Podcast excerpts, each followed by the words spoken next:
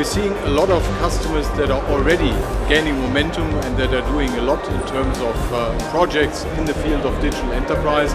For example, our strategic partner Kasich that has been implementing this uh, in, in, a, in a very convincing way already and has been showing impressive results.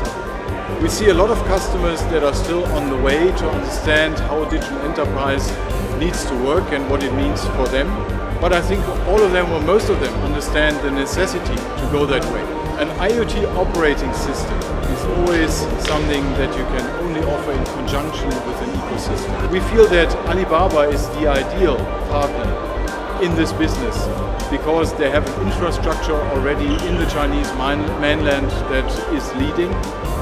They know exactly how the market works and together we can combine the internet competence with the industrial competence that we as Siemens have, both on the software and the automation side, in order to combine our capabilities and create this overarching and convincing and best-in-class ecosystem for our customers.